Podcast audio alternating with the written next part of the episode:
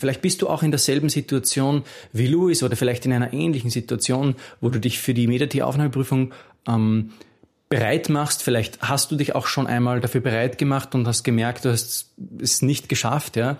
Und hast dir vielleicht in der letzten, so in dieser letzten Endspurtphase quasi ein bisschen zu viel Druck gemacht und gemerkt, dir entgleitet alles.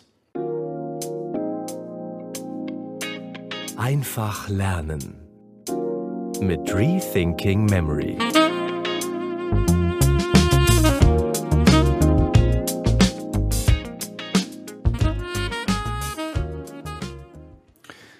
Hallo, mein Name ist Florian, euer Lerncoach und heute werden wir über das Thema Stress bei der MEDA-T Aufnahmeprüfung sprechen, beziehungsweise Stress bei der Vorbereitung auf die MEDA-T Aufnahmeprüfung. Luis schreibt in einer E-Mail. Die letzte MetaT-Aufnahmeprüfung habe ich leider nicht geschafft. Aber dieses Jahr will ich es unbedingt schaffen. Ich habe jedoch schon bei der letzten Aufnahmeprüfung gemerkt, dass ich mir, umso näher die Prüfung kam, umso mehr Druck machte. Ich merke, dass meine Ergebnisse auch dann schlechter sind. Was kann ich tun, um, um dieser Falle zu entgehen? Das ist eine sehr gute Frage, lieber Luis. Und wir wollen heute in dieser Episode darauf eingehen und ich hoffe, auch du, lieber Zuhörer, kannst etwas davon profitieren. Vielleicht bist du auch in derselben Situation wie Luis oder vielleicht in einer ähnlichen Situation, wo du dich für die Medati-Aufnahmeprüfung ähm, bereit machst. Vielleicht hast du dich auch schon einmal dafür bereit gemacht und hast gemerkt, du hast es nicht geschafft, ja. Und hast dir vielleicht in der letzten, so in dieser letzten Endspurtphase quasi ein bisschen zu viel Druck gemacht und gemerkt, die entgleitet alles. Also ich möchte hier in dieser Episode unterscheiden. Es gibt einen gesunden Druck und es gibt einen schlechten Druck, den man sich machen kann. Und ich möchte euch an dieser Stelle eine kleine Geschichte erzählen, und zwar die Geschichte von Robert. Robert, das war ein junger Mann, den ich kannte, der sich für die MeRT-Aufnahmeprüfung vorbereitete. Und er war irgendwie auch so ein Typ, der sich eine schlechte Art von Druck machte. Ganz besonders dann, wenn es zum, umso näher es zur Prüfung kam. Er wollte es irgendwie unbedingt in der Zeit schaffen. Und er hat mir das öfter gesagt. Er, hat, er meinte, Florian, ich irgendwie merke ich, umso näher ich zur Prüfung komme, umso schlechter werde ich in meiner Technik, umso weniger merke ich mir Dinge gut. Ja, und da war ein, ein großes Problem, das Robert hatte, und zwar war das, das Problem, dass er zu früh die Geschwindigkeit erhöhte. Er war dann so drauf und dran, jeden Tag fleißig zu üben, 30 bis 60 Minuten quasi, genauso wie ich das immer auch gesagt hatte. Und da war er eben drauf und dran, aufgrund dieses Zeitdruckes immer mehr auf Geschwindigkeit zu gehen, die Geschwindigkeit zu erhöhen. Nur das Problem war bei Robert, dass er die Technik des Gedächtnispalastes und des Majorsystems noch nie, nicht wirklich solide verinnerlicht hatte. Und so kam die Prüfung näher und näher und näher heran und umso mehr ist natürlich auch sein Druck gewachsen mit dem Resultat, dass er bei der Prüfung dann ein total fatales Ergebnis erzielte. Und die Frage war dann natürlich, ja, aber was war jetzt das Problem? Was hat jetzt Robert hier falsch gemacht? Und das möchte ich euch in dieser Episode zeigen und ich möchte euch in dieser Episode sagen, wie ihr diese Falle hier vermeiden könnt. Also umso näher die Prüfung rückt und umso mehr wir auch das Ziel des MetaT, der, der positiven MetaT-Aufnahmeprüfung erreichen wollen, umso mehr erhöht sich natürlich der Druck, umso größer wird dann auch die Fehlerquote. Und warum ist das so? Das ist deswegen so, ich möchte es einmal mit einem Hauptschüler vergleichen. Das ist, das ist wie wenn du einem Hauptschüler, einen Erstklässler sagen wir, ähm, aufforderst, integral zu rechnen. Der wird komplett überfordert sein. Ja, warum wird er denn komplett überfordert sein? Weil der Hauptschüler natürlich zuerst die Basisrechenoperationen kennen muss und verstehen muss, damit man ihn überhaupt heranführen kann an die höhere, an das höhere Level der Integralrechnung. Also zuerst die Basis und dann das höhere Level. Und genauso ist es auch bei unserer Memotechnik, beim Gedächtnisplast, beim Majorsystem, beim assoziativen Lernen für die Allergieausweise. Ihr könnt das in anderen Episoden noch in unserer MedAT-Serie hier äh, im Podcast und auch auf YouTube nachhören. Dort werden wir Schritt für Schritt einzeln die größten Fehlerquellen, Problemquellen behandeln und uns und auch hier im Podcast besprechen, wie ihr sie vermeiden könnt und besser werden könnt in euren Merkleistungen. Also gehen wir zurück. Was ist das Problem? Das Problem in diesem Fall ist, dass man die Techniken noch nicht wirklich solide verinnerlicht hat und schon dabei ist, die Geschwindigkeit zu erhöhen. Das kann, da kann sein, dass man ähm, zum Beispiel zu viele Dinge, zu viele Einzelinformationen auf einen Lokus legt, also auf einen Ort, auf eine Station im Gedächtnispalast. Da kann es sein, dass man mehr mit einer assoziativen Geschichtenmethode arbeitet, als mit dem meiner Meinung nach effektiveren Gedächtnispalast. Da kann es sein, dass man eine Mischung zwischen Gedächtnispalast und assoziativer Methode verwendet, die noch nicht ganz solide ist ich bin nicht der Fan davon, dass man jetzt, äh, weil ich hier sage, der Gedächtnispalast ist die beste Methode, dass man jetzt eine Methode, die schon halbwegs gut funktioniert, in letzter Minute über den Haufen wirft. Das meine ich nicht. Ich meine, man muss eine solide Methode finden, die auch wirklich funktioniert. Und da liegt oft der Trick in den Details. Und diese Methode dann so weit solidifizieren, dass man merkt, okay, man kann sich jetzt zum Beispiel in elf oder auch vielleicht sogar in 16 Minuten sagen wir mal in 16 Minuten, acht Allergieausweise fehlerfrei einprägen und bei der Antwortphase dann diese fehlerfrei wiedergeben. Wenn man das schafft, dann kann man in einem zweiten Schritt hergehen und die Geschwindigkeit erhöhen. Weil dann ist es klar, dass deine Technik auch zu 100 Prozent würde ich einmal aus, davon ausgehen, außer du ratest natürlich bei den Prüfungsfragen, aber sagen wir, du beantwortest die Prüfungsfragen aus deinem Gedächtnispalast, dann kann man sagen, deine Technik, dein Gedächtnis, deine Gedächtnispalasttechnik ist so weit solide, dass du jetzt zur zweiten Phase überschreiten kannst. Zuerst die Basis, dann die Geschwindigkeit. Zuerst der Erstklässler, der Hauptschüler, Erstklässler, der lernt die Basistechniken, dann die Geschwindigkeit, dann das Integrieren, dann das Integralrechnen.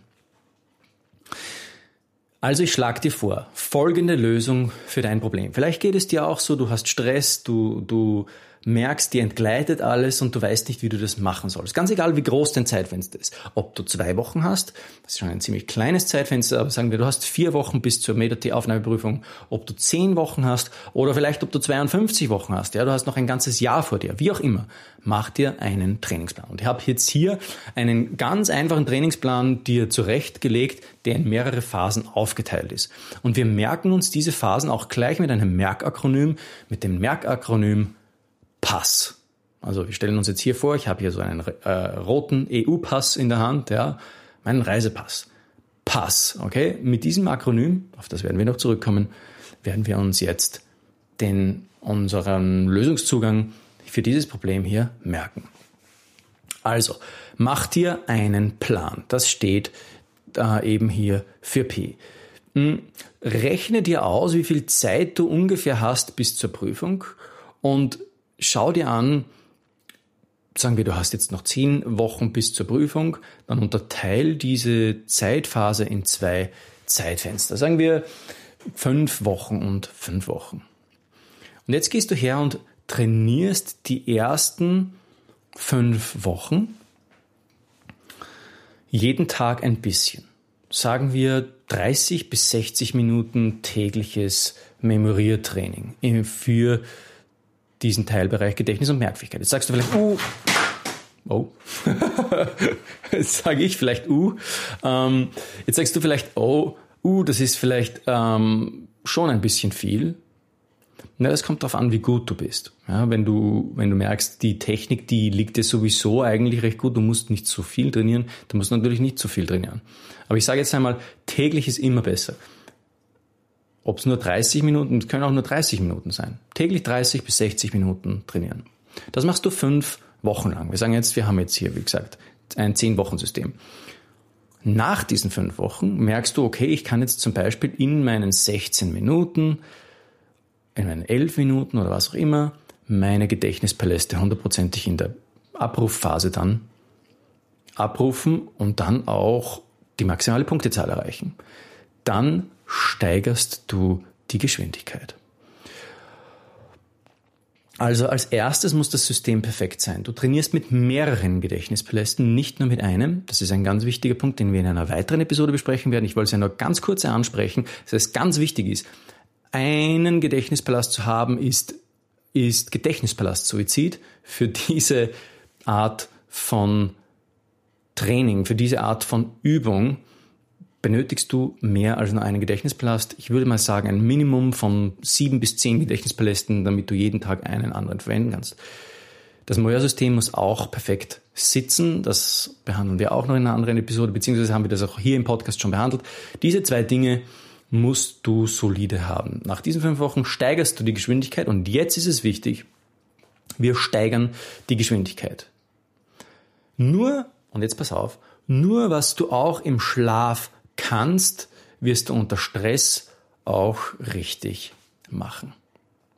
Nur was du auch im Schlaf kannst, wirst du unter Stress auch richtig machen.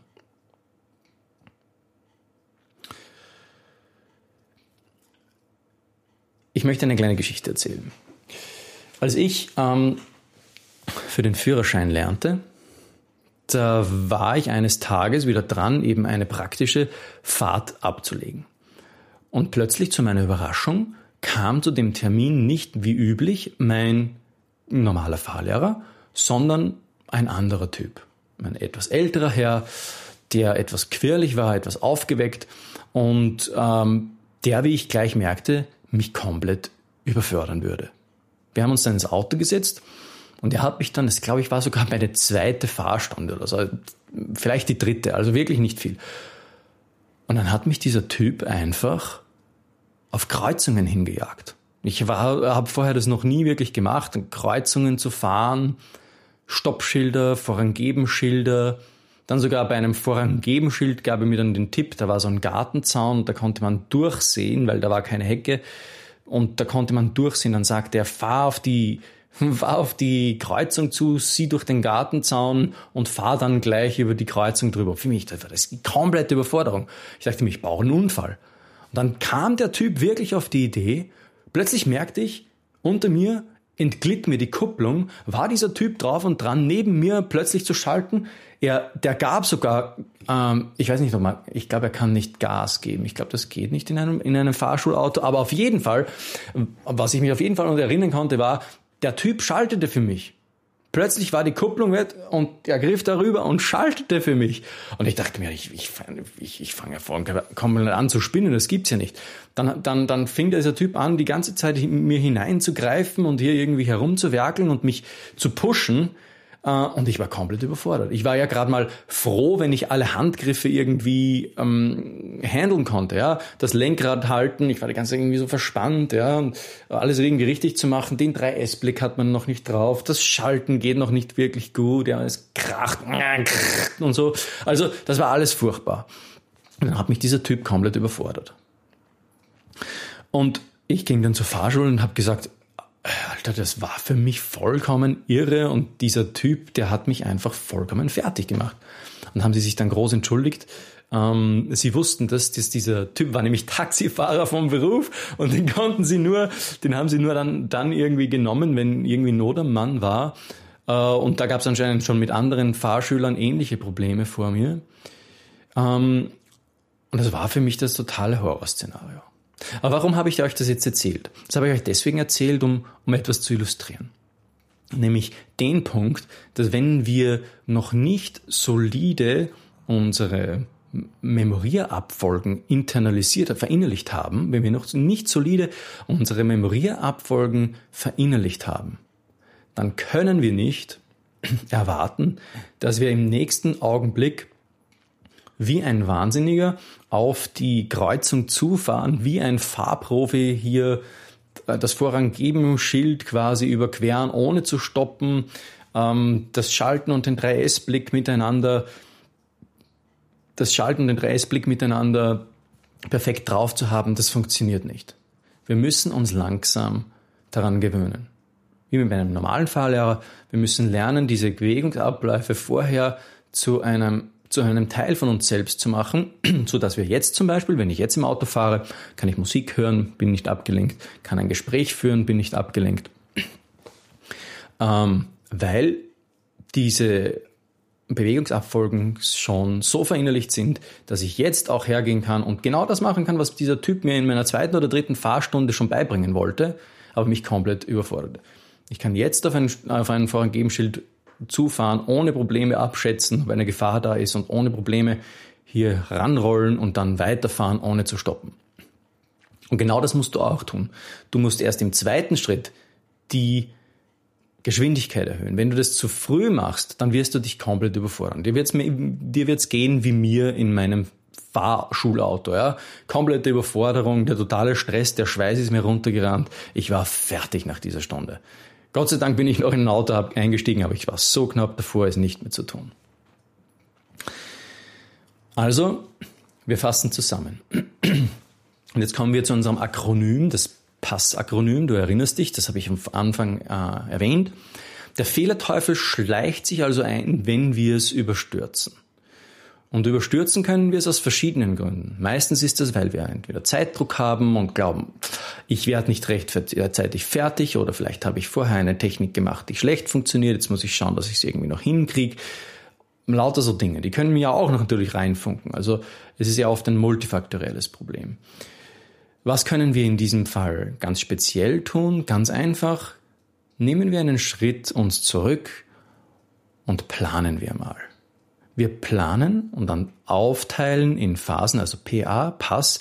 Wir werden das Ganze aufteilen, also unseren Plan aufteilen in zwei Phasen. Welche Phasen habe ich gesagt? Ganz einfach, die Solidifizierphase, die solide Technik und dann schneller werden. Pass. Planen, aufteilen, solide Technik, schneller werden. Pass. Planen, aufteilen, solide Technik, schneller werden. Und wenn du diese vier Punkte, die wir in diesem Akronym zusammengefasst haben, beherzigst, wirst du sehen, dass du für deine MEDAT-Aufnahmeprüfung viel besser gerüstet sein wirst und die Möglichkeit besteht, dass du den MEDAT, diesen MEDAT-Teilbereichstest, Gedächtnis und Merkfähigkeit, dass du den viel besser schaffst. Mein Name ist Florian ich bin Host von Rethinking Memory, vom Schneller Lernen Podcast, genauer gesagt. Du findest uns hier auf YouTube oder auch auf, äh, in den diversen Podcast Directories und auch unter rethinkingmemory.com slash podcast kannst du unseren Podcast anhören. Ich hoffe, diese Episode hat dir gefallen und wenn sie dir gefallen hat und geholfen hat, dann freue ich mich, wenn du ein gutes Review entweder auf Apple iTunes hinterlässt oder uns auf YouTube unter Rethinking Memory folgst. Wir sehen uns in der nächsten Folge.